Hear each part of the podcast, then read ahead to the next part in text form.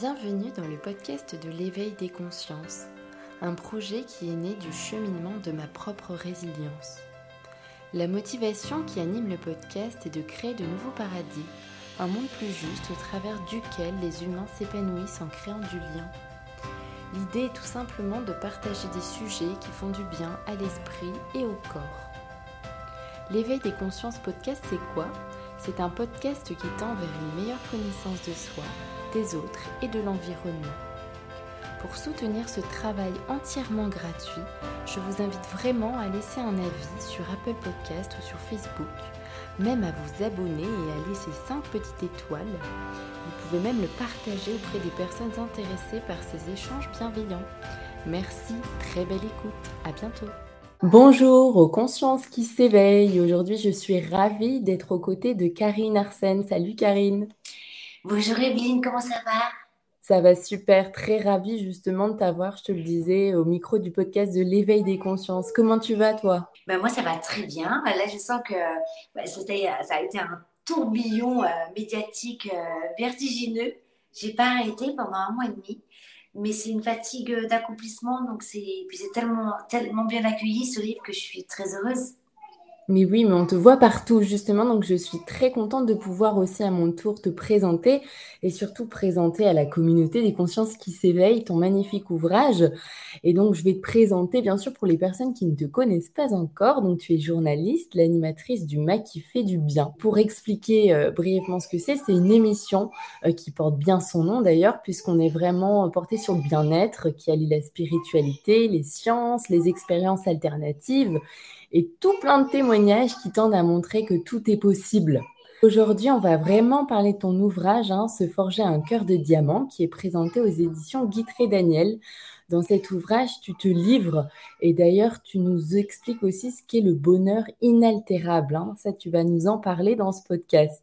Tu nous partages aussi des paraboles philosophiques et surtout, tu nous parles aussi du bouddhisme, de cette sagesse orientale qui t'a d'ailleurs toi-même permis de déployer ton potentiel infini et tu expliques hein, comment ouvrir justement ce champ des possibles.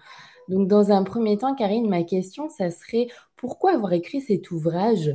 Est-ce que tu peux nous partager aussi le cheminement de la création de, cet ouvrage? J'avais été sollicitée euh, depuis un petit moment. Déjà, merci pour ta présentation. J'avais été euh, sollicitée et euh, voilà, ça vibrait pas encore en moi, tu vois, je n'avais pas d'idée.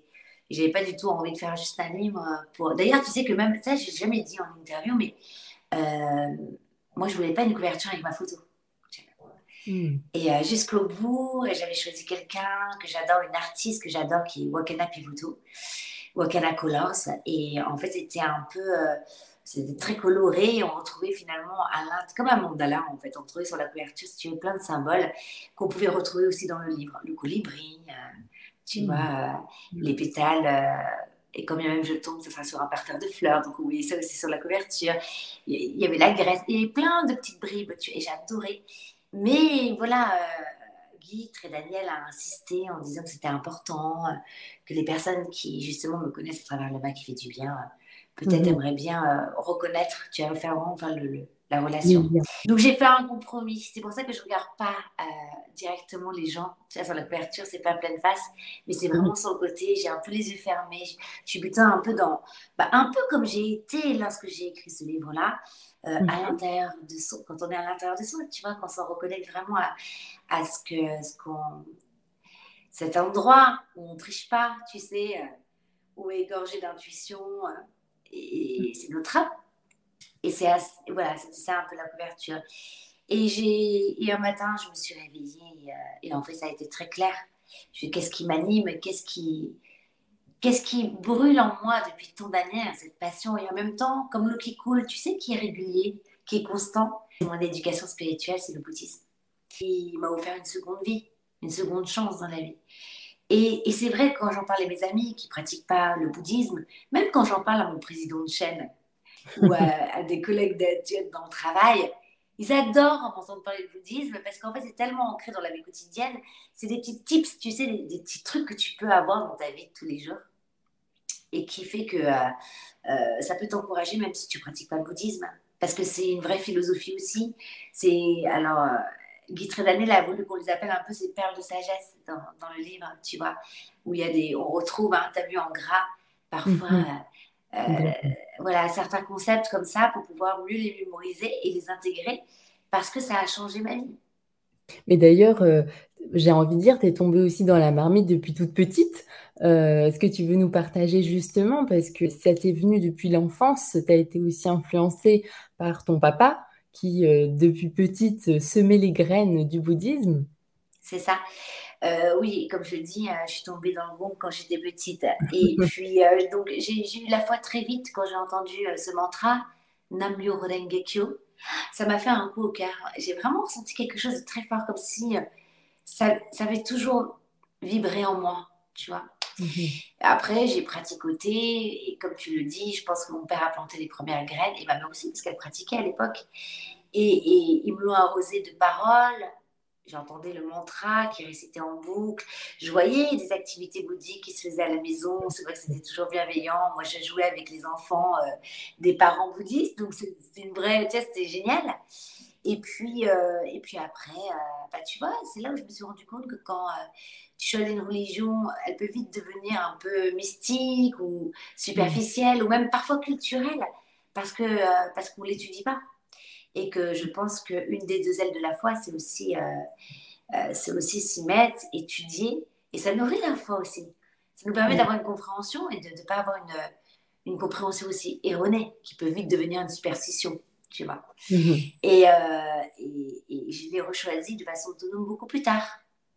Il y a aussi des passages. Hein. je voulais te demander, est-ce que tu peux définir en fait ce qu'est le karma dans le bouddhisme? Parce que tu en parles aussi. Est-ce que tu peux expliquer aux auditeurs et aux auditrices qui ne connaissent pas justement cette notion? Bah, le, karma, en fait, c'est. Euh, on dit que le bouddhisme, tout est basé sur la loi de causalité. Tu plantes une cause, tu as un effet. Pensée, parole et action. Alors parfois, tu vois pas les effets tout de suite. Tu te dis, mais tiens, c'est bizarre, cette personne-là, la façon dont elle se conduit, et pourtant tout roule. Hein, et, tu vois, déjà, on ne connaît pas son, on ne connaît pas toutes les causes qu'elle a plantées depuis le passé infiniment lointain, puisqu'en fait, on parle aussi de, du fait que notre âme perdure de vie en vie.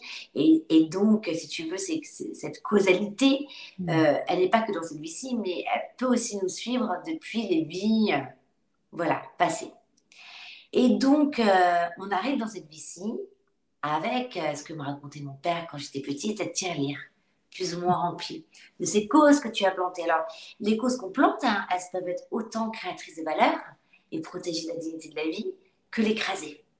Et donc, on arrive, si tu veux, avec euh, euh, une tirelire plus ou moins remplie. Donc, il y a une phrase que je cite dans mon livre euh, qui dit que si tu veux comprendre ta vie présente, non, excuse-moi, si tu veux comprendre les causes que tu as plantées depuis le passé infiniment lointain, regarde en fait ton environnement, ta vie présente. Et si tu veux imaginer ce que peut être demain ta vie, euh, regarde les causes que tu plantes au présent. Voilà. Mm. Mais ça rejoint beaucoup la science quantique, hein, finalement, hein, et tout ce que dit Greg Braden, Joe Dispenza et tant d'autres, c'est que nous sommes des créateurs à chaque instant. Euh, la conscience crée la matière. La conscience, c'est quoi? C'est l'âme, c'est le cœur, c'est l'esprit. C'est pas la matière grise c'est autre chose. C'est le petit vélo dans la tête, hein. c'est le mental, ça n'a rien à voir. Mais en fait, notre esprit est créateur, notre âme, notre cœur. Et à chaque instant, finalement, on redéfinit notre futur. Et ce qui est formidable en, bouddhisme, donc ça, c'est le karma. Et qu'est-ce qui fait, pour moi, ce que je dis aussi, c'est qu'on peut aller plus loin, c'est très profond.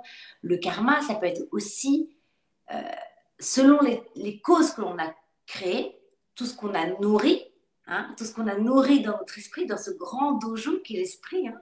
Si mhm. on a nourri euh, euh, la lumière, la joie, la gratitude, la reconnaissance, si on a poli nos qualités humaines, naturellement on découle naturellement des paroles, des pensées, des actions qui sont beaucoup plus lumineuses.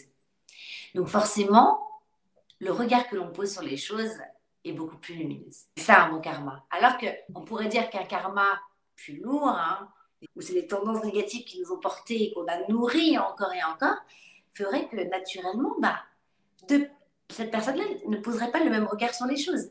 Deux mêmes personnes ne voient pas le coucher de soleil de la même façon. Oui, tu en parles beaucoup, ça d'ailleurs.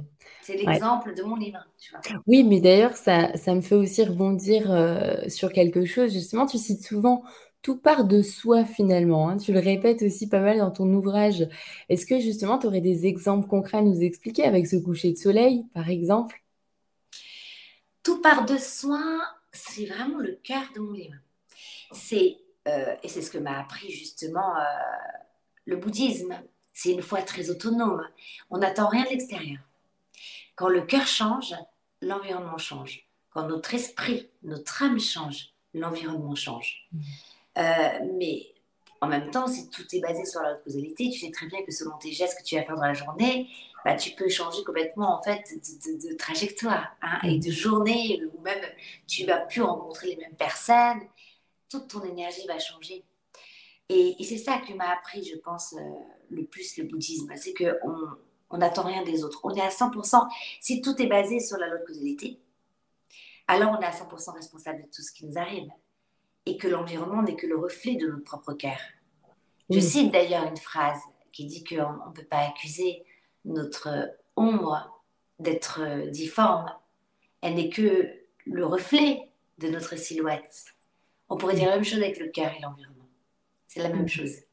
Donc, au lieu de se débattre et d'essayer toutes les stratégies possibles pour essayer de, de contrôler notre environnement, les gens, etc., qu'est-ce que qu'est-ce que ces, ces, euh, ces, personnes, ces événements, ces obstacles de la vie, qu'est-ce qu'elles viennent me dire à l'intérieur de moi?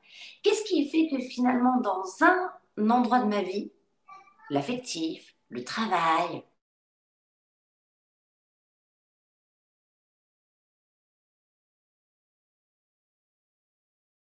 répétitif, sans cesse, sans cesse et sans cesse. Ça veut bien dire qu'il y a quelque chose, une illusion, une croyance, une programmation, une disquette qui fait que je revis tout le temps les mêmes événements. Trix, pour moi, c'est pas un film, c'est un documentaire. Ça t'explique bien tout ça. Regarde, il est dit par la science maintenant aujourd'hui. Quand tu mets, euh, quand tu étudies le cerveau d'un enfant, hein, tu fais un, un encéphalogramme, eh bien, en fait, il est sur les ondes θ jusqu'à l'âge de 7 ans.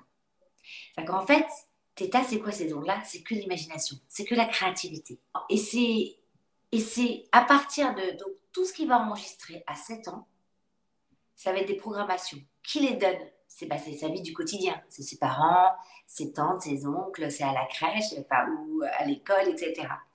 Et en fait, il va engrammer. C'est-à-dire le subconscient va engrammer un programme et ça va le suivre toute ta vie. Et donc, qu'est-ce que dit Matrix?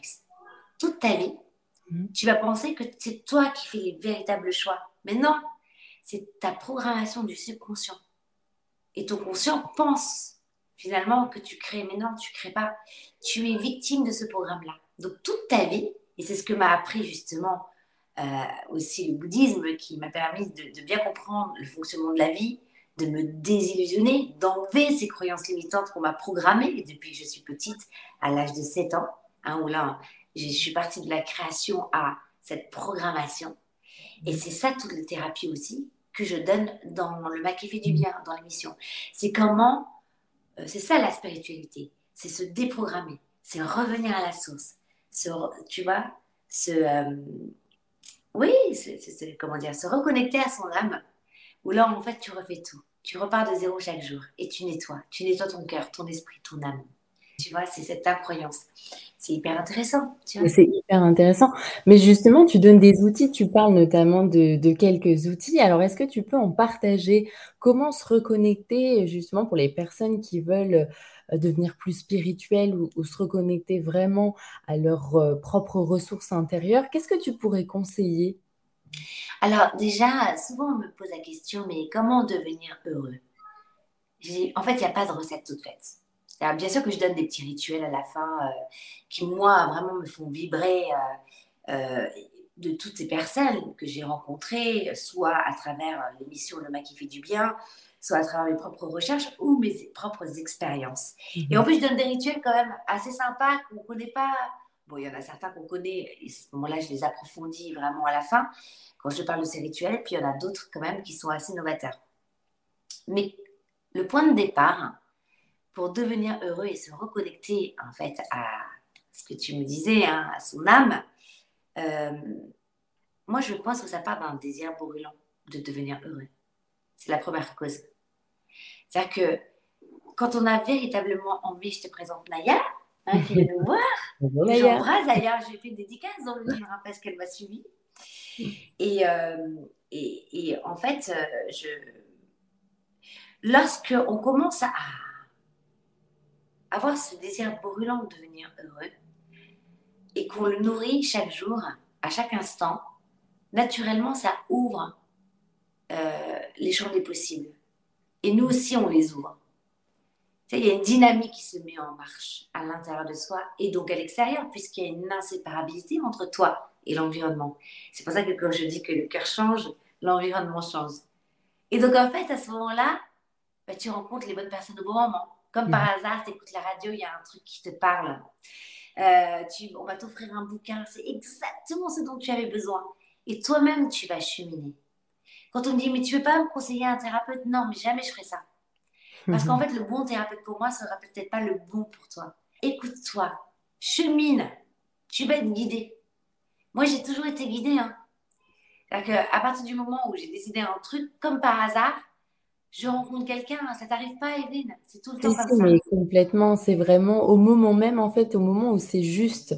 J'ai l'impression que l'information, elle est là et c'est vraiment à nous d'être attentifs et ouverts aussi pour accueillir aussi ce qui nous est présenté, en fait, dans ce cheminement. Mais et c'est même euh, avant de si c'est juste. C'est quand tu as décidé, tu vas commencer l'expérience. Et c'est comme ça que tu vas voir si c'est juste ou pas pour toi.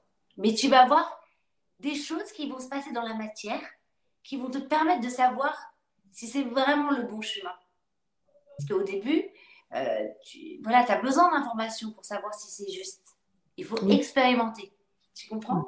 Oui. Et, donc, je dis, voilà, à partir du moment où vous rallumez cette petite flamme intérieure, ce désir brûlant hein, de devenir heureux, il y a des choses qui se passent. Important. C'est-à-dire que, voilà, ça peut être des mots-clés que tu mets sur Internet, c'est intéressé.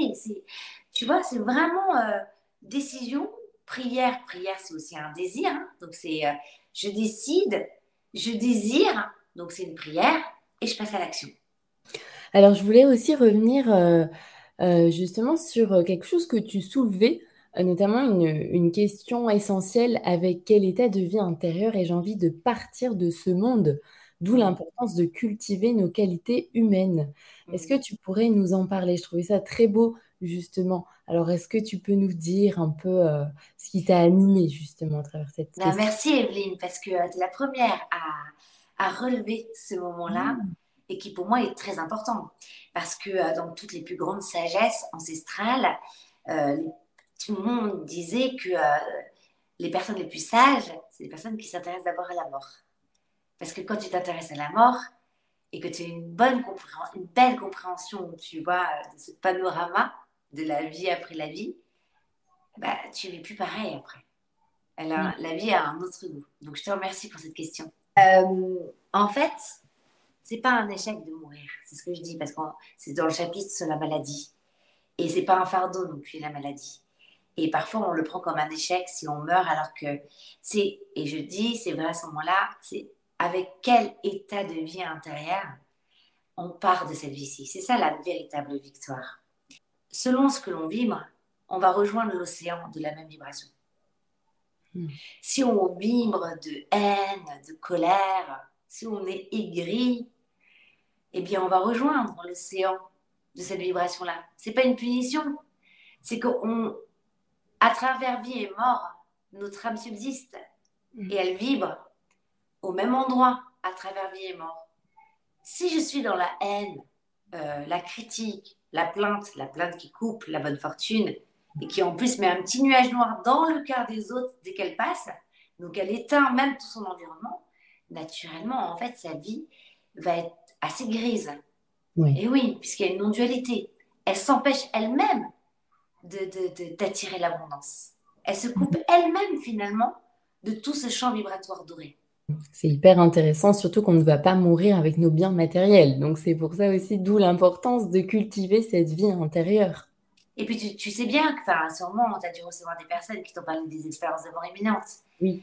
Même Christophe Auré, qui est un grand scientifique, tu vois, dans l'âme, euh, qui vient d'écrire un livre justement euh, sur toutes les dernières nouvelles euh, études scientifiques sur ces expériences de mort imminente. là, en fait, il y, en a trop pour qu'on n'y croit plus.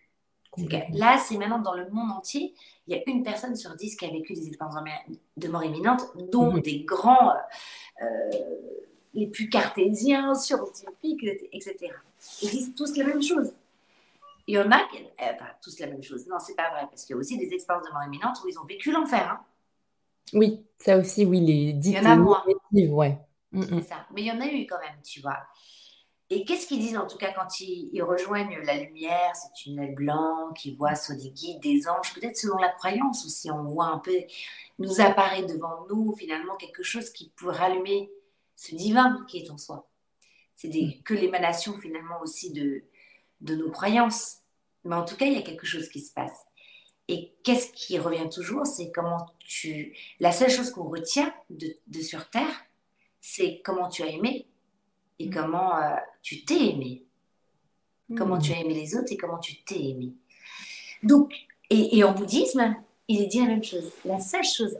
Donc, il est dit que la vie, c'est la rosée du matin. Elle ne. Parce que tu sais, le temps n'existe pas. Mm-hmm. Hein? Tu mets une image devant toi, tu vais passer un train, une vidéo d'un train. D'accord? Tu augmentes la vitesse. Ça va aller plus vite. Tu augmentes, tu augmentes. Si tu augmentes encore et encore, tu vois même plus le train. Le temps n'existe plus. Mais c'est ça la vie. Passé, présent, futur ne font qu'un dans cet alignement-là. Et en fait, c'est c'est nous qui créons le temps avec notre perception. Il n'y a que l'observateur qui peut voir soit le train, ou soit il n'y en a plus. Toi, tu vois ou pas? Bah, C'est la même chose. C'est-à-dire que le bouddhisme dit que, bah, en fait, c'est un instant de vie. tu vois, la vie, ça va très vite et que la seule chose qu'on va retenir, c'est tout ce qu'on aura encouragé et comment nous aussi, on aura, on aura, oui, on serait de, c'est comment on est devenu heureux, de plus en plus heureux et comment on a aidé les autres à devenir heureux pas dans le côté sauveur, hein. ce cœur libre euh, d'encourager, cette force d'encouragement, de, mhm. de, revitaliser les cœurs des autres. C'est beau. bien ouais. Donc tu vois, c'est la seule chose qui va nous rester. Le reste, regarde, je suis sûre que toi c'est pareil, Lina. Tous les moments forts, si tu te poses vraiment les moments forts où tu as eu des larmes de joie, tu verras que ça sera toujours avec des personnes, ça sera jamais devant la télé ça sera, ça sera peut-être dans les bras, dans, quand tu prendras ton enfant dans les bras. Ces moments où tu auras pu encourager, ces moments où tu as vraiment senti que là, il y avait une véritable. quelque chose qui se passait, un partage d'amour entre toi et ton environnement. Finalement, c'est les moments simples, c'est les moments de la vie tous les jours, vraiment être présent, pleinement présent et c'est bien souvent ça aussi, euh, la nuance, c'est qu'on est physiquement là, mais on est happé par notre mental et donc en fait, on n'est pas là. Donc c'est ça, on se coupe, euh, donc oui, l'idée, c'est vraiment de revenir à ce moment qui est, euh, unique. Les relations humaines et les relations humaines et explorer nos facultés, sans limite.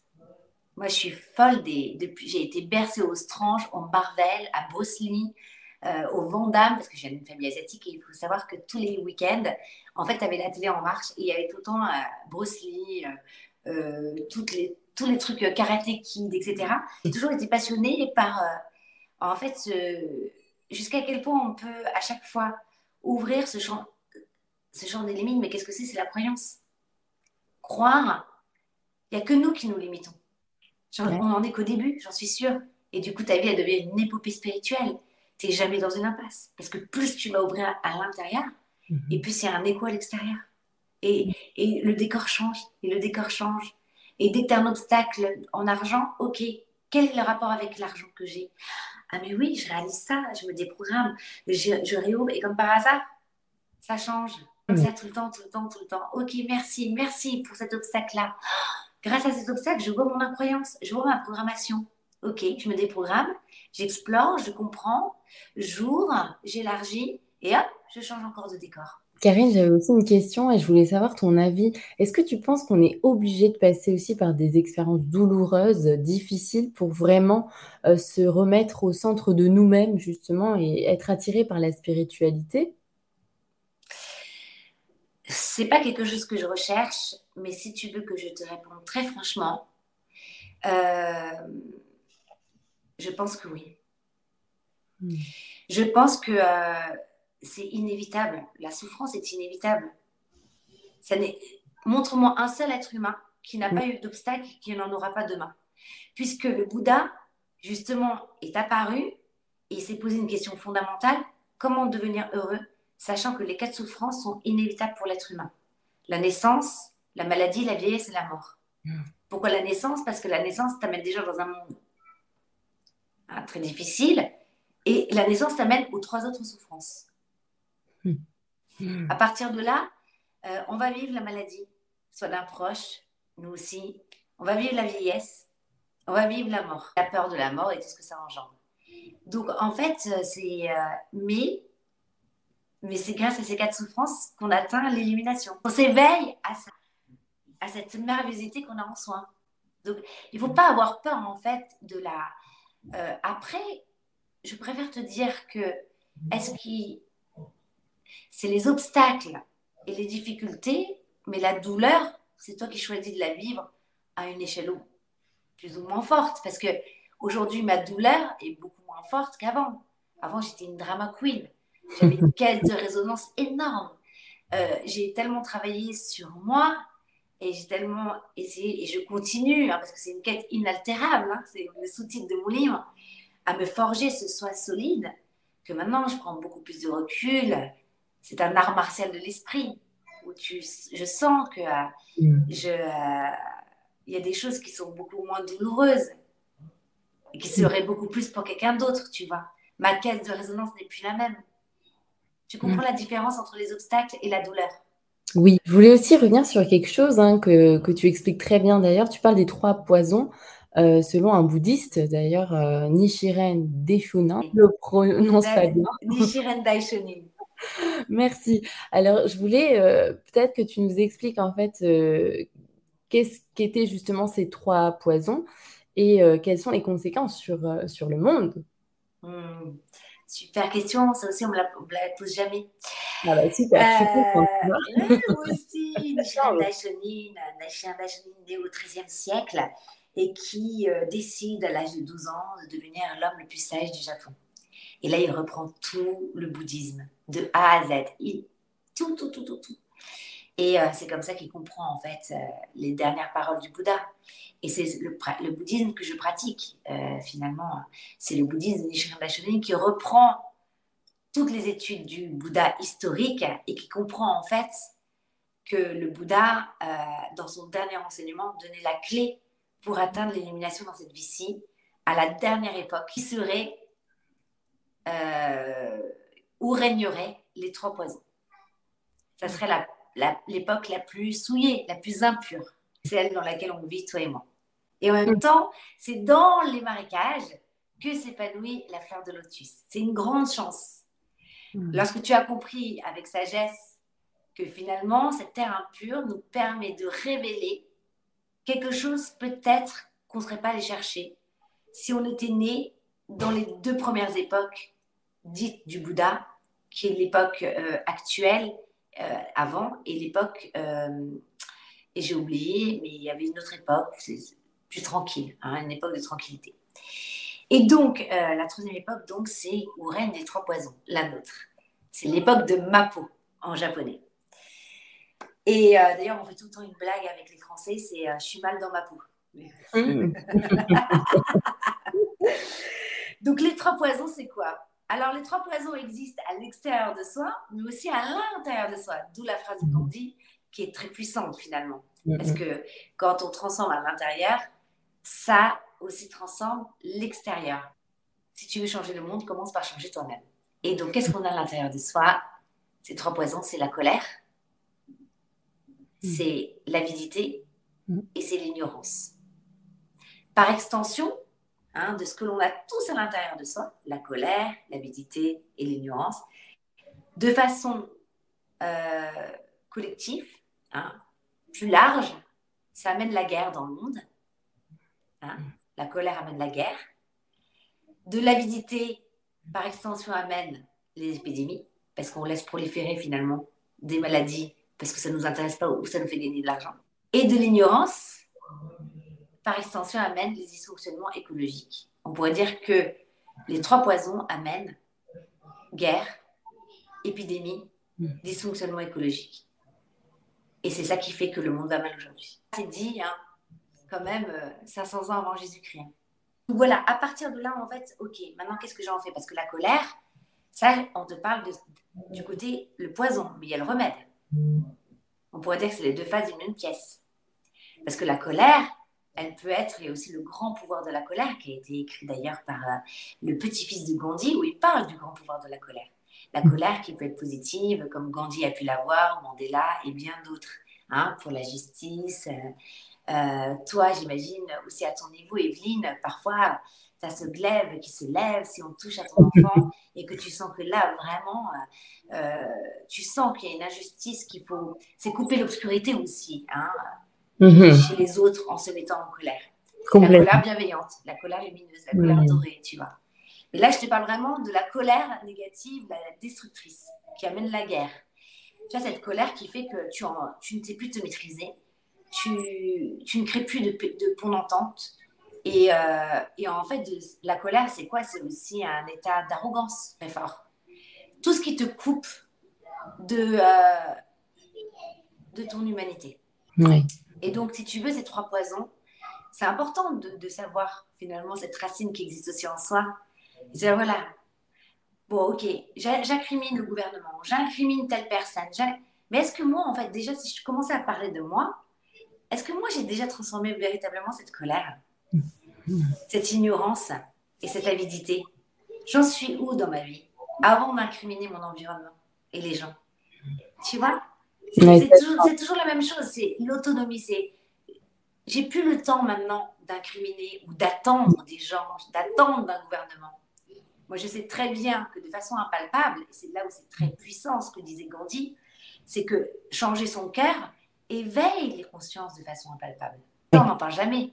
Non, c'est sûr. Quand tu changes, quand ta vibration change, quand tu t'élèves en vibration, quand tu fais monter, et les vibrations, tu, tu fais monter grâce au fait que euh, tu es plus dans, dans, dans l'amour, tu polis tes qualités humaines, tu les vois donc chez les autres, parce que quand tu vois ce qui est à l'intérieur de soi, bah, tu le vois chez les autres. Tu ne peux voir chez l'autre que ce que tu, en as, ce que tu as en toi. Hein. Les gens, les détracteurs sur les réseaux sociaux qui vont voir en fait tout ce qui ne va pas chez toi, on n'est qu'un avatar, on n'est que le reflet de ce qu'ils sont, enfin, de ce qu'ils ont un, truc à changer ou qu'ils détestent en eux, c'est tout, hein.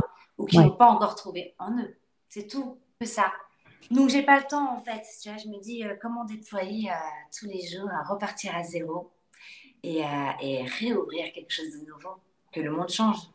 Et c'est hyper intéressant ce que tu disais parce que finalement, c'est beaucoup plus facile en fait d'aller accuser l'extérieur, d'aller accuser la société, d'aller accuser l'autre, au lieu de soi-même se, se, remettre en question. Et puis c'est ce que tu dis, devenir aussi acteur de sa propre vie, c'est reprendre les rênes et d'ailleurs, toi, tu le cites aussi parce que tu, te confies aussi dans cet ouvrage et à plusieurs reprises, tu donnes des exemples concrets en expliquant que tu es face aussi à des personnes, en tout cas pas forcément humains ou, sympas, entre guillemets, mais, mais toi, justement, ça te permet en fait de comprendre aussi et d'accepter d'ouvrir ton cœur. Est-ce que tu peux nous partager peut-être une expérience que tu as vécue? Ben oui, parce que euh, ce que j'explique, c'est que à partir du moment où je reviens à moi, et que je me dis que je suis à 100% responsable de tout ce qui m'arrive, sans me flageller, hein, c'est je prends, ok, j'ai toutes ces informations, je prends du recul, hein, comme Patrick, tu sais, tu prends un peu de recul, comme là tu vois toi à 360 degrés, ok, je me pose.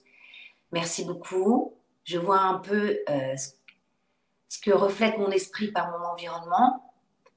Et, là, en fait, à l'intérieur de moi, je me dis, si j'en prends l'entière responsabilité, ça veut dire que je suis à 100% capable de transformer ma réalité. Si je donne 50% à mon environnement ou à quelqu'un de responsabilité, je vais vraiment pas avoir la vie que je veux. Je vais vivre mon émotion jusqu'au bout. Quand je vais être en colère, ça, je peux crier dans un coussin, tu vois, chez moi. Ah non, on peut faire, il y a plein de trucs qu'on peut faire. On peut aller courir.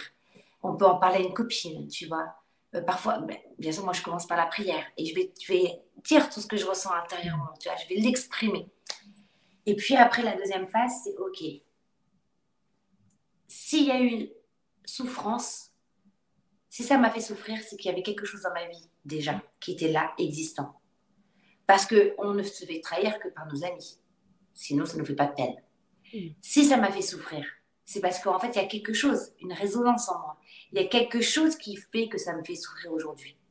Et en fait, je me suis rendu compte que qu'est-ce que ça faisait dans ma vie, la trahison?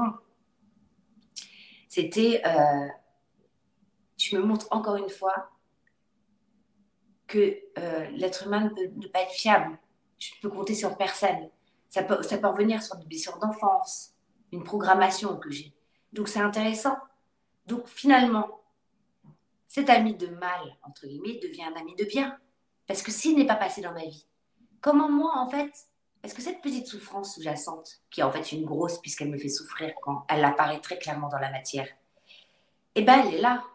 Et veut dire qu'il y a du linge sale chez moi, dans mon environnement, et qu'il y a tout le temps un obstacle qui vient, qui vient, qui vient, et qui fait que je ne peux pas être complètement heureuse. Donc il faut bien que je nettoie. Et je suis venue pour expérimenter, et dans cette expérience évolutive, en tout cas pour ma part. Tout ça, il faut l'accueillir, parce que cette personne-là n'est qu'une fonction dans ma vie. C'est qu'un avatar. Elle est en train de me montrer du doigt. Il faut bien qu'il y ait des personnes, il faut bien que j'ai des obstacles, il faut bien que j'ai une maladie pour m'éveiller à plein de choses. Mm. C'est pour ça que soit on a peur toute notre vie des obstacles et des difficultés, on a peur d'avancer, on a peur que... Et donc on surprotège, on essaye de tout contrôler, mm. mais on ne vit pas l'expérience de vie, alors qu'on est là pour ça. Et en fait, finalement, quand on accueille tout et qu'on a ce genre de perception de la vie, mais je t'assure, hein, tu t'entraînes à devenir heureux à te forger ce bonheur dont je parle, ce bonheur absolu, qui n'est pas temporaire mais durable, parce que c'est un état et ce n'est pas relatif à quelque chose d'extérieur. Et aujourd'hui, mais la plus belle liberté que j'ai, c'est d'avoir la foi. Elle est à l'intérieur de moi. Quand j'entends plein de gens me dire oh, j'ai peur, j'ai peur, moi j'ai peur de l'engagement, je, je, veux garder ma liberté. Mais ta liberté, en fait, tu peux être en prison à être libre. Oui. Tu peux être dans une maison merveilleuse, être une star, euh, magnifique, célèbre, etc. Et pourtant être seul et être malheureux, te suicider. Oui, donc ça veut bien dire que c'est un état. Hmm. complètement. C'est ta fille? Et c'est un garçon qui s'appelle Hugo. Bah, tu vois, il, réagit, il a entendu, il a validé. C'est un état. C'est ça, exactement. Là, pour le coup, c'est le bon exemple. C'est ça. C'est bien, c'est euh, la vie, ton podcast. Mais je voulais juste terminer sur quelque chose. Justement, c'était hyper intéressant parce que tu parlais euh, des amis de bien, justement. Est-ce que tu peux définir aussi, selon le bouddhisme, qu'est-ce que c'est finalement un ami de bien et un ami de mal, qui peut aussi se transformer en ami de bien? Hmm. Un ami de mal, c'est quelqu'un qui va t'élever, qui va te donner envie de devenir meilleur, qui va développer tes qualités humaines.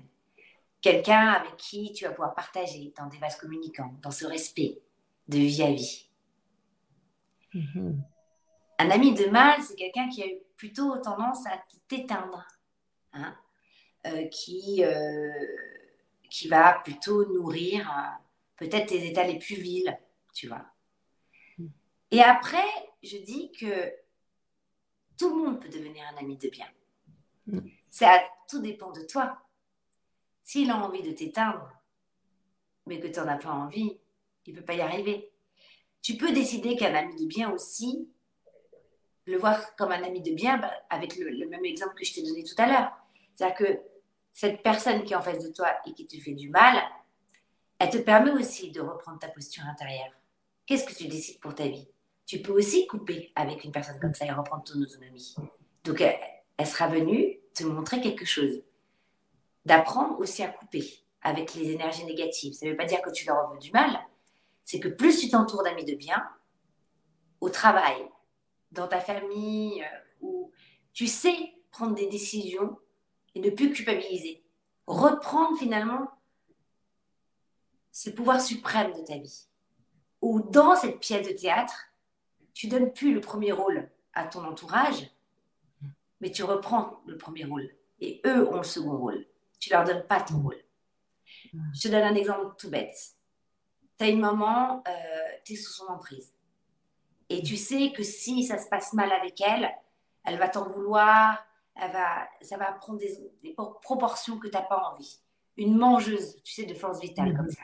On l'appelle ça Kishimujin. C'est, c'est, vraiment un personnage dans le bouddhisme, c'est la mangeuse d'enfants qui te mange ta force vitale. Bah, donc tu lui, tu dis, pour pas avoir d'ennui, tu lui donnes le premier rôle et tu te, tu te retires. Et tu dis oui maman, etc. Tu l'écoutes, tu, tu vois. Et elle a le premier rôle en fait. Mais finalement, toi, tu peux pas vivre ta véritable vie. Alors ça demande du courage de lui remettre sa place, sa véritable place, de couper parfois, ou de lui dire, ou de prendre de la distance selon le rapport que tu as avec ta mère. Et ça, les encouragements de vie à vie, euh, ça, tu peux pas donner un encouragement comme ça tout fait.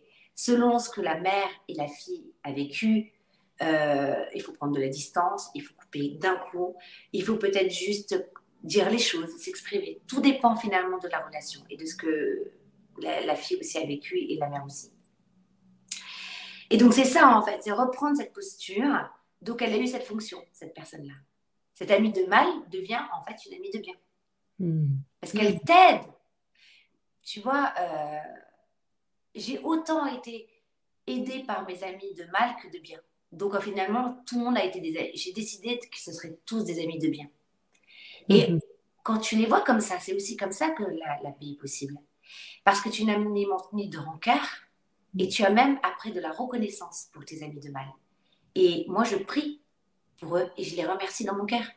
Parce que s'ils n'avaient pas été là, j'aurais jamais pu, en fait, devenir celle que je suis devenue. Donc, ça a été aussi des enseignants dans ma vie. Donc, quand tu as ce cœur-là, on dit en bouddhisme que tu leur permets aussi de se libérer et de devenir heureux. Tu transformes aussi le karma hmm. de leur vie. Tu imagines comme la vie est merveilleuse. Hmm. Et tout est interdépendant, en fait. Toutes les personnes euh, se, connectent, en sont connectées. C'est ça qui est incroyable. Tu as tout compris. Et c'est là où, en fait, les plus grandes barrières de... qui fait qu'aujourd'hui, euh, la paix n'arrive pas à avancer plus vite que ça, c'est les barrières de notre cœur, c'est les limites de notre propre cœur. Va dire à quelqu'un qui est dans la rancœur, si tu arrives à un moment donné à te libérer, et tu verras qu'à un moment donné, tu auras de la reconnaissance, que tu auras tellement changé grâce à elle, tu auras tellement vu en fait cette merveilleusité que tu auras même de la reconnaissance et tu pourras même lui envoyer de l'amour. Et c'est là où tu vois les limites de ton cœur. Ça demande un, cheminement, mais en tout cas, rien que lire ton ouvrage, déjà, ça nous permet d'avancer, de faire un premier pas justement vers cette ouverture du cœur et de comprendre, mmh. de ressentir. Donc, merci, euh, merci beaucoup, euh, Karine. Merci, Evelyne. Alors peut-être aller un petit dernier mot de la fin pour les consciences qui s'éveillent. Qu'est-ce que tu veux partager? Un petit mot, euh, ce que tu veux. Peut-être ne vous inquiétez pas. Faites confiance que vous êtes sur le bon chemin. La vie, euh, elle n'est pas punition ou récompense. Elle crée votre vie par la pensée, votre âme, votre cœur à chaque instant. Ayez de l'imagination. Soyez dans cet honte état d'enfant, d'émerveillement.